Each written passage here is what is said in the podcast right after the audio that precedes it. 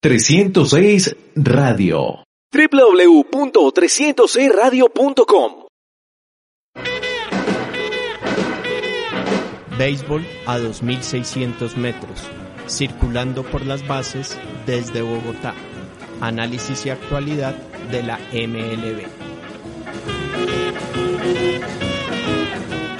Cordial saludo para todos. Bienvenidos a Béisbol a 2600 metros, circulando por las bases desde Bogotá, análisis y actualidad de la MLB. Un fuerte abrazo a todos quienes nos están acompañando a través de 306radio.com. Además, a todos quienes nos escuchan en iTunes, Spotify, SoundCloud e iVoox. Para esta edición les traeremos un programa de lo que ha sido el reto de jugar en medio de la pandemia del coronavirus. Los saludamos Carmelo Padilla y Carlos Amador. Carmelo desde Cartagena. Hola Carlos y desde luego un saludo muy especial a toda la amable audiencia de este tu, programa Béisbol a 2600 metros. Trataremos la actualidad de lo que está sucediendo en las grandes ligas con el brote del coronavirus y las medidas que ha tomado MLB para saber llevar la situación.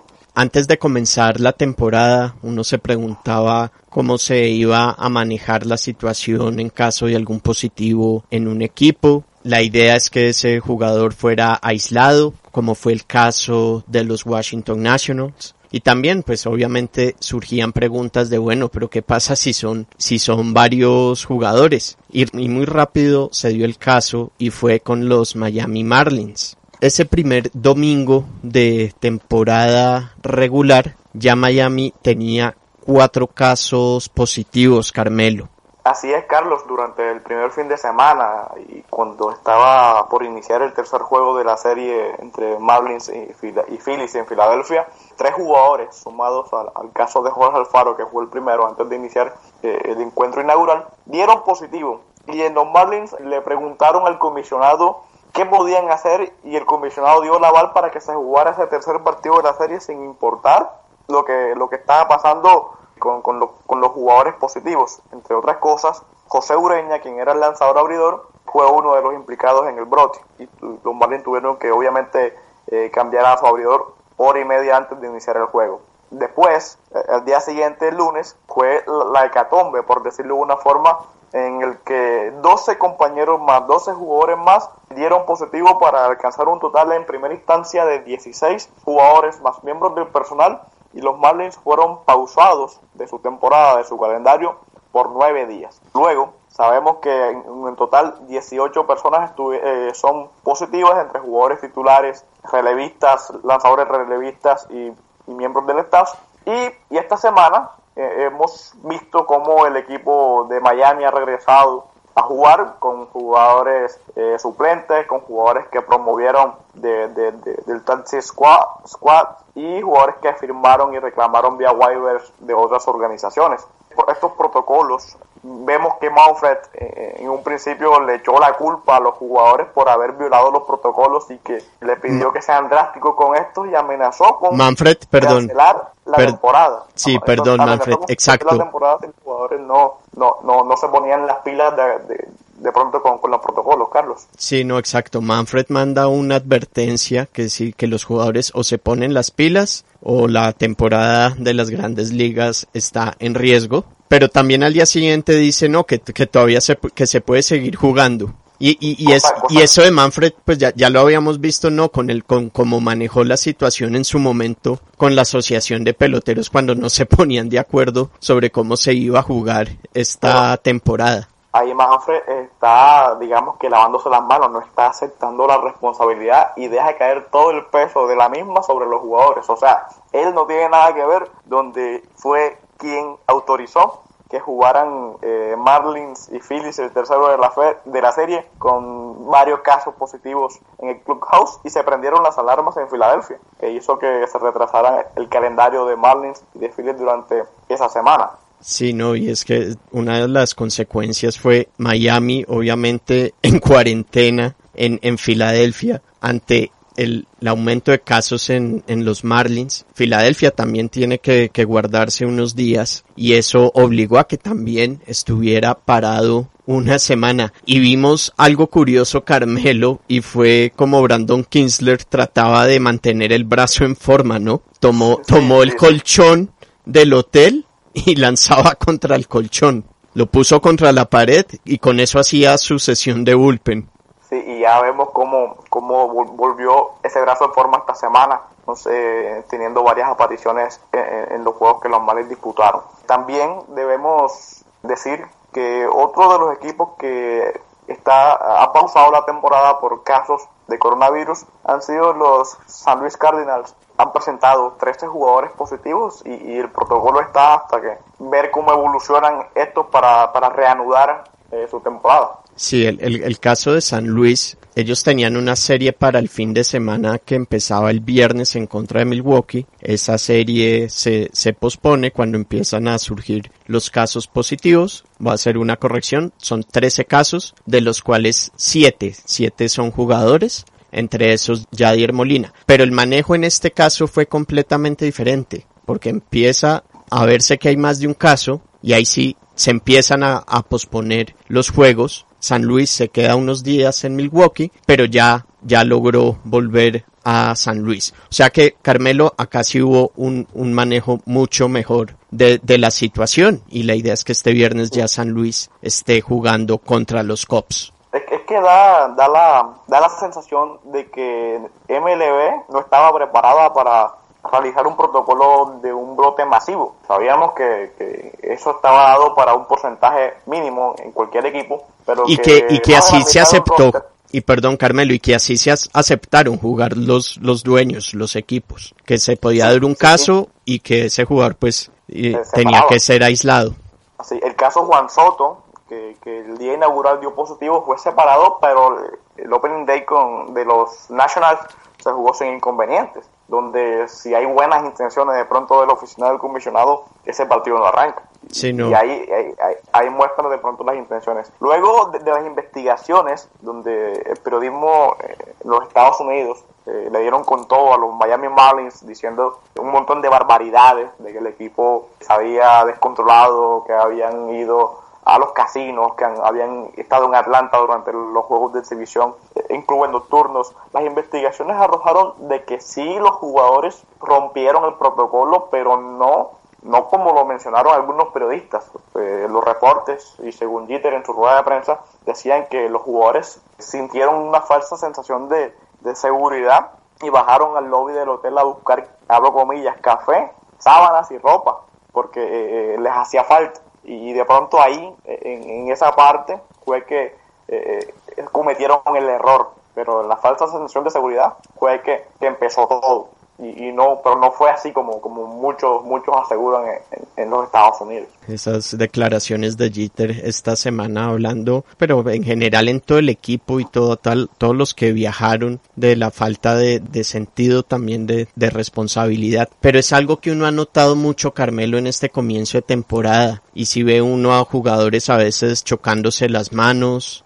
los ve uno muy, muy relajados por decirlo así en el dogout si hay cosas que, que se van a ir, se han ido corrigiendo y que se, se va, y que se seguirán corrigiendo. Porque otra cosa que ha sucedido es que no se ha visto que el contagio sea de un equipo a otro. En cuanto a jugadores, los Phillies han estado dando resultados negativos. San Luis había jugado con Minnesota y Minnesota también no, no, no ha estado reportando casos positivos. Sí, el tema del contagio, eh, como quien dice, es de puertas para adentro. Ya es, la intimidad de los equipos y no, no se da en el terreno de juego como, como gracias a Dios nos ha presentado.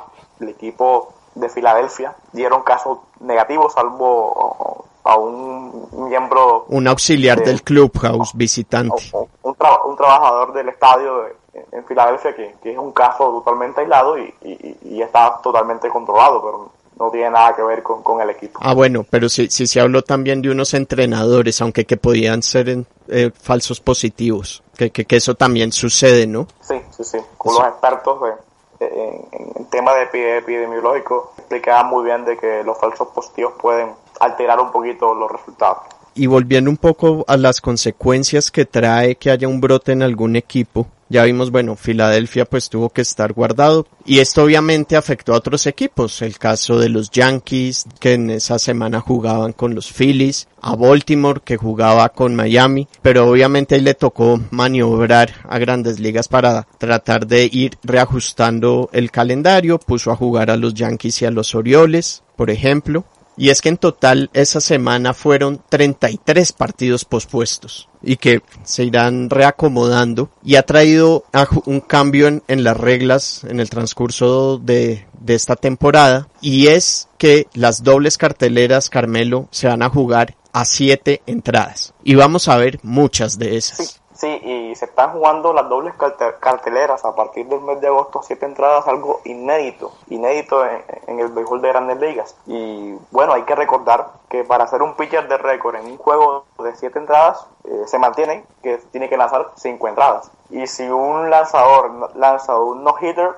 pues el no-hitter no es legítimo, no es válido, no vale por decirlo de alguna forma, si lanza juego completo sin permitir hit, no es no-hitter, no, no, es válido por, porque fue a siete entradas. Eh, este brote ha, tenido como consecuencia de que varios equipos han tomado medidas. Eh, el caso de, de, los Yankees, quienes tienen su, están realizando sus propias eh, muestras, sus propias pruebas de coronavirus. Los Marlins eh, pruebas adicionales a las de a las de Grandes Ligas. Correcto, son son adicionales, hacerle seguimiento más, digamos que cercano a, a la que Grandes Ligas está eh, aportando. Eh, los Marlins que venían realizando las pruebas cada dos días a raíz de, de todos los inconvenientes decidieron hacerlas día tras día, de, a diario y de una u otra forma para ayudar a controlar esto. La buena noticia durante los momentos difíciles es que se descartó que jugadores que estuvieron en, eh, que participaron